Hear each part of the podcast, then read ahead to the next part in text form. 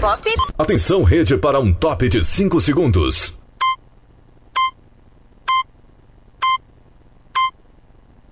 Rede Estação Pop. Brasil acontece. Apresentação Adson Alves.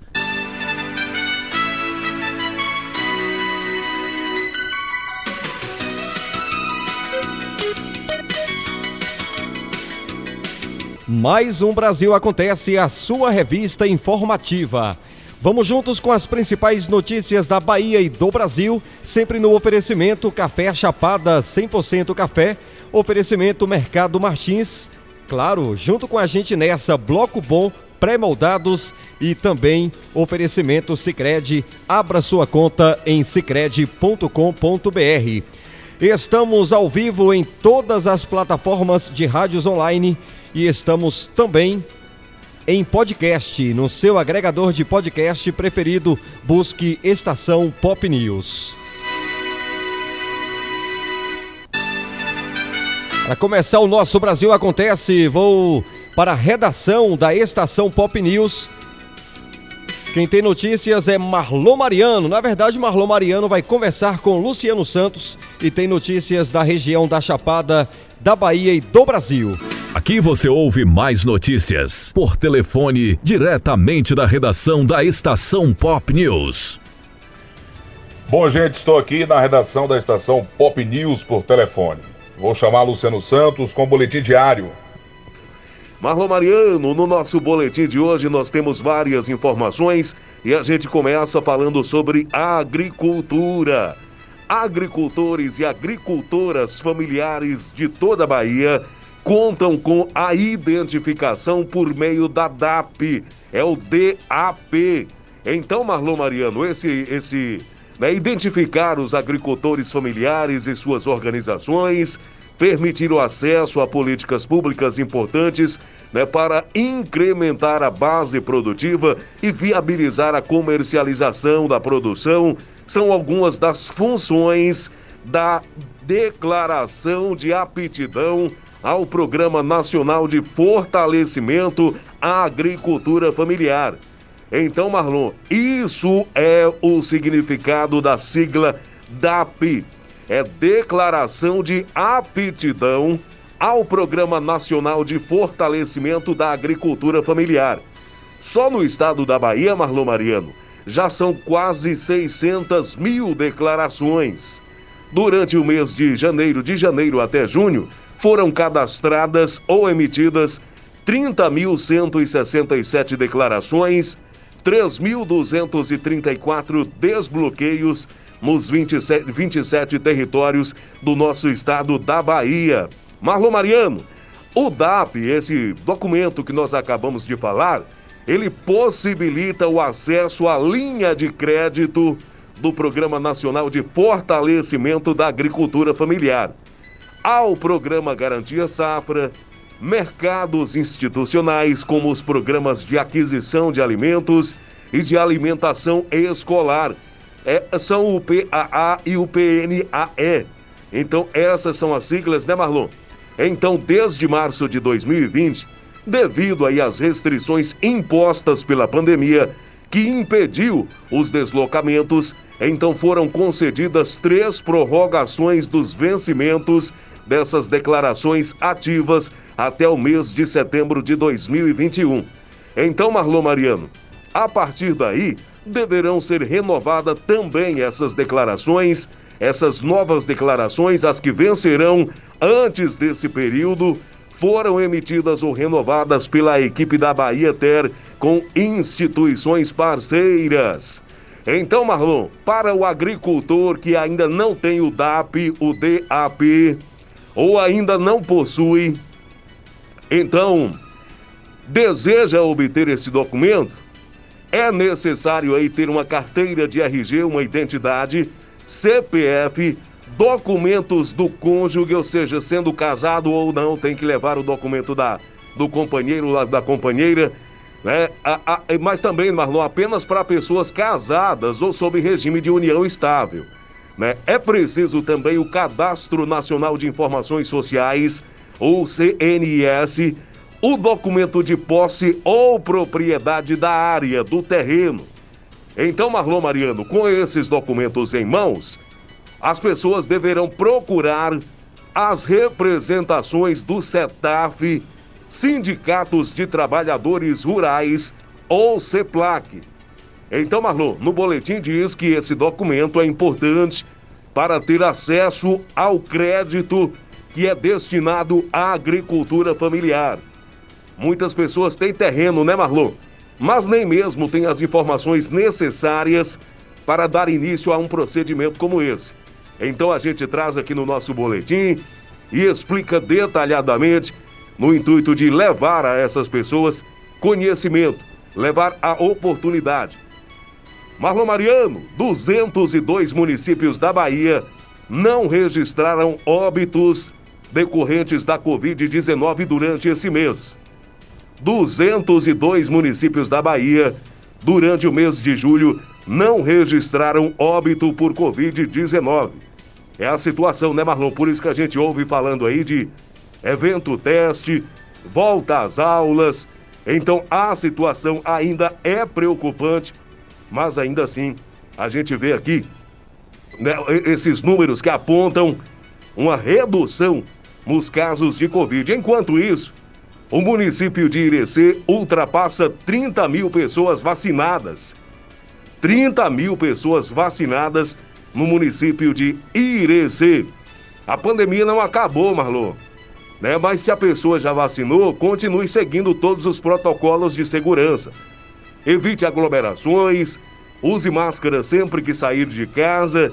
É preciso, né, Marlon, respeitar as outras pessoas cuidar da própria saúde, até porque, mesmo vacinado, não quer dizer que a pessoa não contrairá a Covid-19. E para fechar o nosso boletim de hoje, Marlon, Polícia Civil prende homem suspeito de homicídio lá em Barra. Então, na noite do dia 18, por volta de 8 e meia da noite, a delegacia de Barra recebeu informação sobre um homicídio doloso a equipe da Polícia Civil esteve no local, encontrou o corpo da vítima caído ao solo, ali próximo à casa suspeito, com várias lesões na cabeça. É o que diz a nota da Polícia Civil. O homem que é suspeito de ter cometido esse crime, ele foi preso na terça-feira, dia 20, por uma equipe da Polícia Civil lá do município de Barra. Então, Marlon Mariano, mais um crime, mais um homicídio em nossa região mas o autor desse crime já está preso. Essas são as notícias de hoje e estaremos de volta no nosso próximo boletim. Luciano Santos com as principais notícias, direto para a rede Estação Pop News. Ok, Luciano, forte abraço, valeu pelas informações. Marlon Mariano por telefone diretamente da redação da Estação Pop News. PSL, DEM e PP articulam fusão para formar o maior partido do Congresso, mas com veto à filiação de Bolsonaro. Confira a matéria de Flávio de Brasília. Fala, Flávio. Líderes dos três maiores partidos do Centrão, PSL, Democratas e Progressistas, têm articulado nos últimos dias uma provável fusão para formar o que poderá vir a ser a maior legenda do Congresso, com 121 deputados, 15 senadores e cerca de 2 bilhões de reais do novo fundo partidário. A criação do novo superpartido é esperada pelo presidente Bolsonaro, que ainda busca uma sigla para a sua campanha à reeleição em 2022. Em sua live semanal nesta quinta-feira, Bolsonaro admitiu sua intenção de se filiar ao Progressistas, partido do presidente da Câmara Arthur Lira e do seu novo ministro-chefe da Casa Civil, senador Ciro Nogueira, argumentando que sempre foi do Centrão. Sempre tem muita especulação.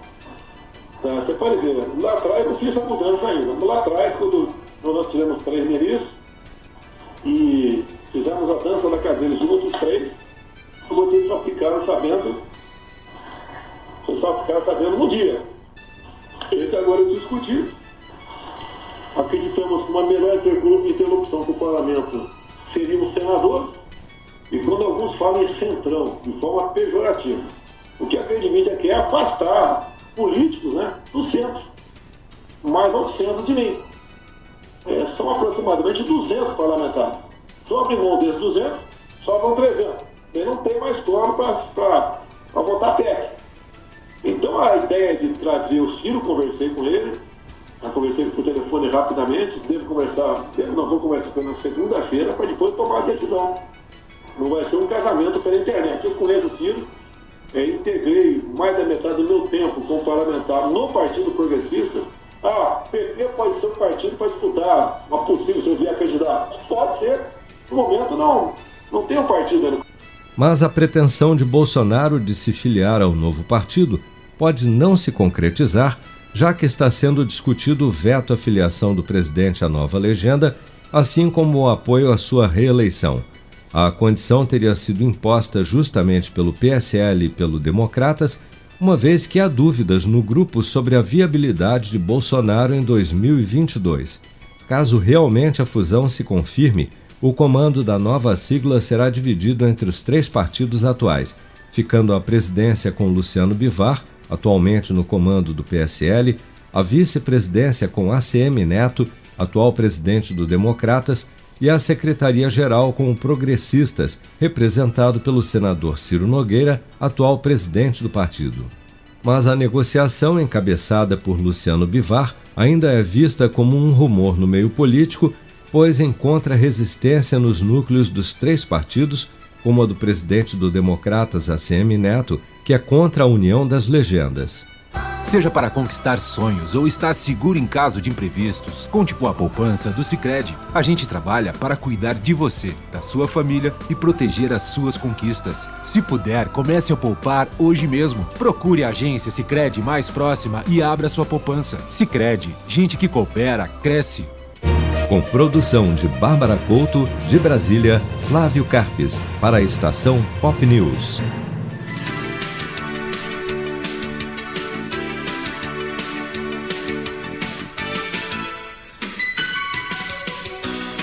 Pequenos empresários seguem com dificuldades de acesso ao crédito. Exigências bancárias são as maiores queixas dos micro e pequenos empresários diante da necessidade de empréstimo. Confira a matéria. A burocracia e as altas exigências dos bancos ainda são apontadas como entraves significativos para o acesso ao crédito nas instituições financeiras. 32% dos micros e pequenos empresários do país que buscaram empréstimos nos bancos em maio deste ano não tiveram respostas positivas. O dado levantado pelo Sebrae e Fundação Getúlio Vargas é menor em comparação à quantidade de empresários frustrados com as exigências bancárias em abril, quando as imposições foram condenadas por quase 50% dos empreendedores que buscaram empréstimos. No início de julho, os bancos passaram a conceder novos créditos aos pequenos empresários por meio do Pronamp. Cerca de 5 milhões de pequenos negócios terão acesso a créditos que, de acordo com a expectativa do governo federal, podem ultrapassar mais de 25 bilhões de reais até o fim de 2021. O Pronamp tem linhas de créditos voltadas para os micro e pequenos negócios com juros de 6% ao ano, mais a a taxa Selic, que hoje é de 4,25%. O prazo de carência, ou seja, de quando a empresa começará a pagar o empréstimo, subiu de 8 para 11 meses e o financiamento pode ser parcelado em até 48 meses. Reportagem Cristiano Gorgomilos. Obrigado, Cristiano. Bom, vamos dar um giro no Brasil 61, os destaques do Brasil 61 Pessoas desaparecidas, reforma do imposto de renda e terceira dose da Coronavac. Giro Brasil 61. As principais notícias da semana do portal Brasil61.com. Olá pessoal, eu sou Laísa Lopes e esse é o nosso podcast com as principais notícias publicadas no portal Brasil61.com. Para a edição desta sexta-feira, eu estou acompanhada do meu colega Felipe Moura, que vai nos apresentar os assuntos desse programa. Oi Laísa, olá ouvintes. O governo federal enviou ao Congresso Nacional a segunda fase da reforma tributária. O texto diz respeito a mudanças no imposto de renda de pessoas físicas, empresas e investimentos. Sobre saúde, a Agência Nacional de Vigilância Sanitária, Anvisa, autorizou que a AstraZeneca realize estudos para avaliar a possibilidade de uma terceira dose da vacina contra a Covid-19. E começando essa edição do podcast, vamos falar sobre o número de pessoas desaparecidas no país e as maiores dificuldades dos familiares. De acordo com o Anuário Brasileiro de Segurança Pública 2021, existem 62.857 pessoas desaparecidas no país, sendo 172 casos por dia, Felipe. Entretanto, houve uma queda de 21,6% entre 2019 e 2020. São Paulo possui 18.342 pessoas desaparecidas, sendo o estado com a maior quantidade, seguido por Minas Gerais, que tem 6.835, e Rio Grande do Sul, com 6.202 pessoas não encontradas. O Comitê Internacional da Cruz Vermelha divulgou um relatório sobre o impacto e as necessidades dos familiares de pessoas desaparecidas, que servirá para orientar os governos a fim de promover projetos. Segundo a coordenadora do Programa de Pessoas Desaparecidas e suas famílias do Comitê Internacional da Cruz Vermelha, Larissa Leite, as consequências do desaparecimento de uma pessoa afetam todas as áreas da vida dos familiares. A gente vê que as famílias sofrendo a angústia e o desamparo, muitas vezes, na busca, elas se jogam em atividades muito perigosas que acabam tomando todo o tempo de um familiar. Esse familiar muitas vezes deixa de trabalhar e toda a pressão que a incerteza gera, tudo isso acaba ocasionando às vezes um adoecimento mental e um adoecimento físico.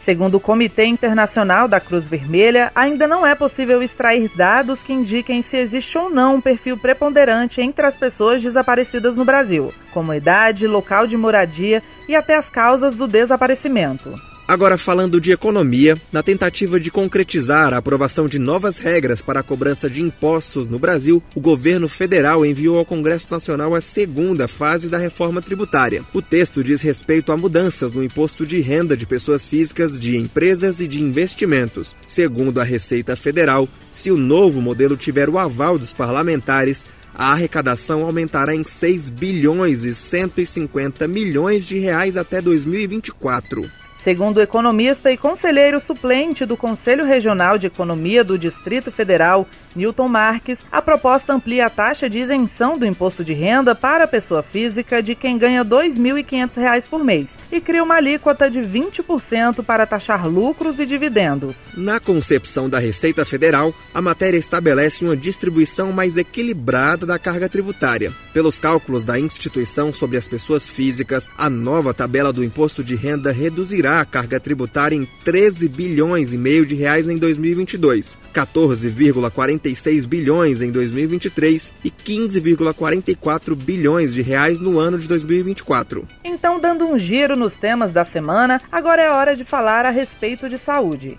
A Agência Nacional de Vigilância Sanitária autorizou que a empresa AstraZeneca realize estudos para avaliar a possibilidade de uma terceira dose da vacina contra a Covid-19. Com isso, já são duas as fabricantes de imunizantes usados no Brasil a obter o sinal verde do órgão.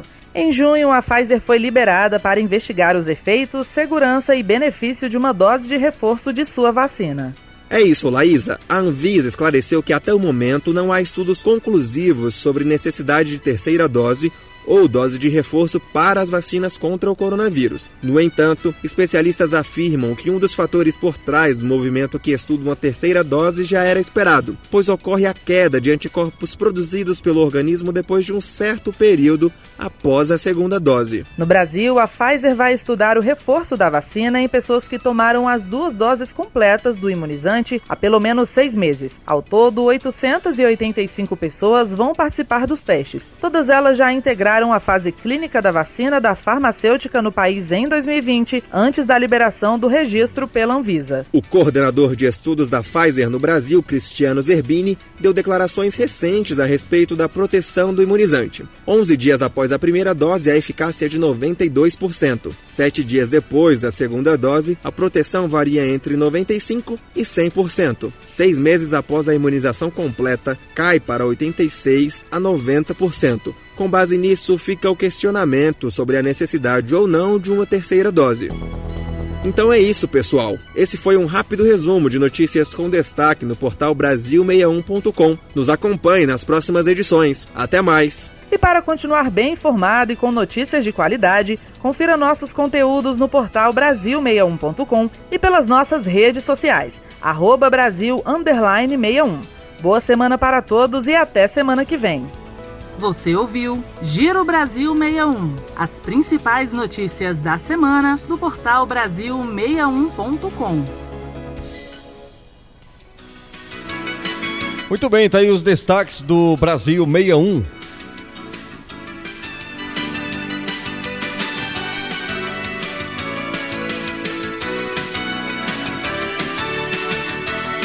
Você está ouvindo o Brasil Acontece, show da notícia, as principais notícias da Bahia e do Brasil. Oferecimento Bloco Bom Pré-Moldados, Mercado Martins e oferecimento Sicredi abra sua conta em sicredi.com.br. Guedes diz que recriação do Ministério do Emprego é um movimento político para acomodar Onyx Lorenzoni num governo.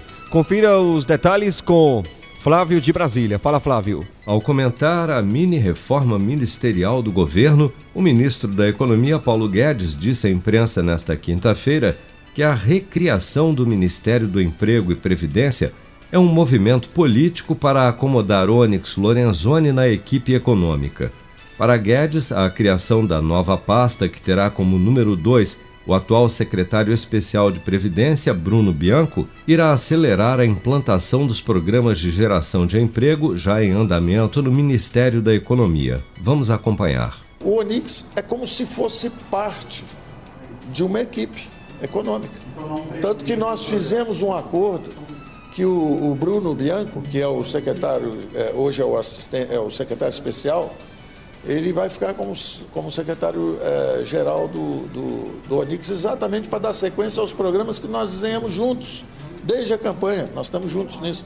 É, do lado da renda básica da cidadania, do outro lado da carteira verde e amarela, coisas até que nós não conseguimos ainda implementar, exatamente porque não tínhamos a sustentação parlamentar. Então, então eu acho que a melhor interpretação para isso, que está acontecendo, pelo menos como eu estou vendo, com muita naturalidade, é o seguinte: o presidente não cedeu o coração da política econômica por pressão política para outros partidos. Não teve nada disso. Sobre a nomeação de Ciro Nogueira para a Casa Civil, Paulo Guedes considera o convite um movimento natural de aproximação do governo com o Senado. O senador Ciro Nogueira tem sido um grande apoiador, grande apoiador das nossas reformas, tem nos ajudado muito no Senado e é um profissional de política. Então ele estaria entrando na Casa Civil, que sempre foi tradicionalmente, tradicionalmente, um cargo ocupado por políticos. Então sempre se reclamou que o presidente estava com um diálogo interrompido eh, com o Senado, que estava com problemas, etc. Então é um movimento político natural. Com a chegada do senador Ciro Nogueira ao governo, o atual ministro-chefe da Casa Civil, general Luiz Eduardo Ramos, passa a ocupar o cargo de ministro da Secretaria-Geral da Presidência, atualmente ocupado por Onyx Lorenzoni, que assumirá o comando do novo Ministério do Emprego e Previdência a partir da próxima semana. Se você quer começar a investir de um jeito fácil e sem riscos, faça uma poupança no Sicredi. As pequenas economias do seu dia a dia vão se transformar na segurança do presente e do futuro. Separe um valor todos os meses e invista em você. Poupe com o Sicredi, pois gente que coopera cresce. Com produção de Bárbara Couto, de Brasília, Flávio Carpes, para a estação Pop News.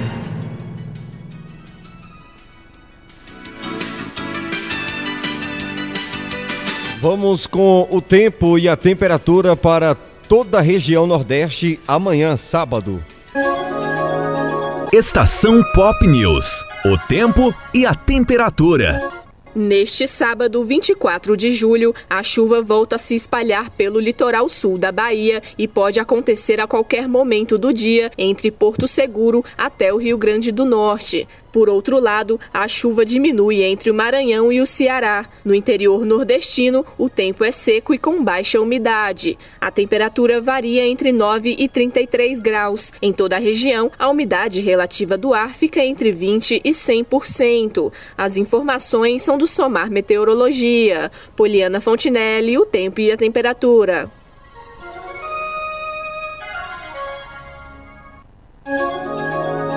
Estação Pop News. O tempo e a temperatura.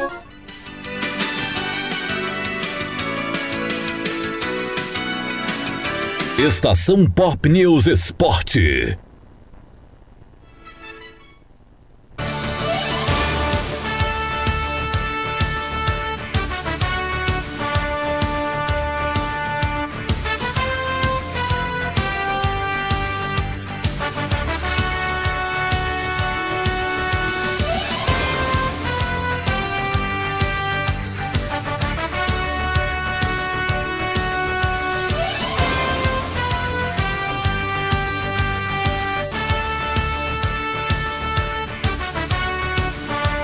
Muito bem, senhoras e senhores, espaço para Humberto Ferretti. Vende lá, Humberto.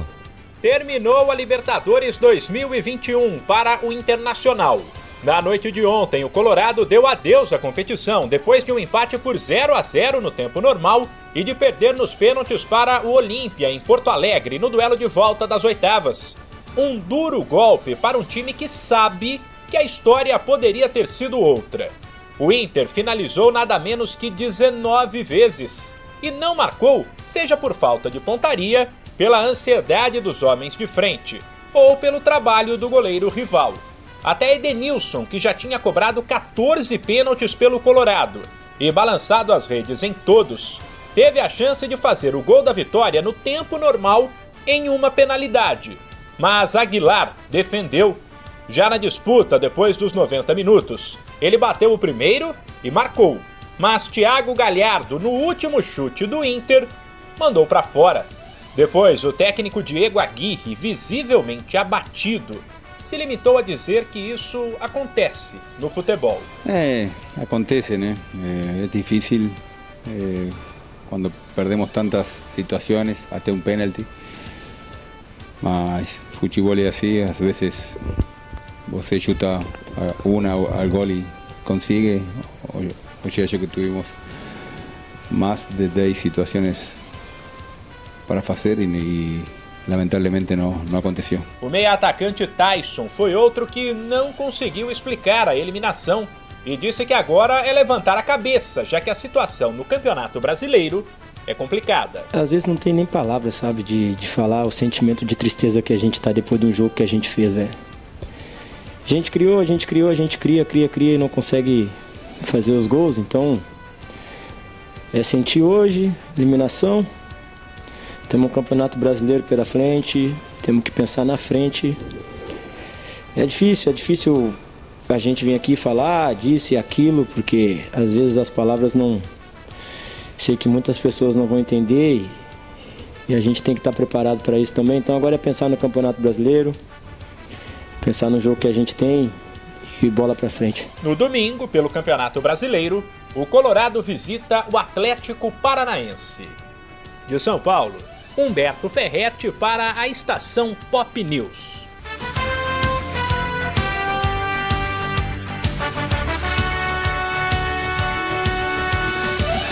Brasil Acontece. Apresentação Adson Alves.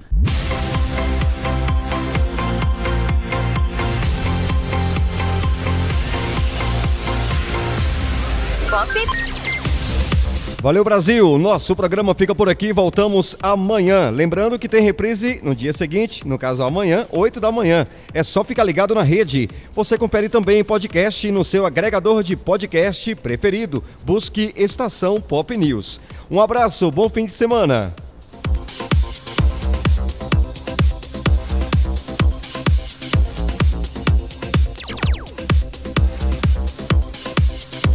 Você ouviu Brasil Acontece, a revista show da notícia, na rede Estação Pop.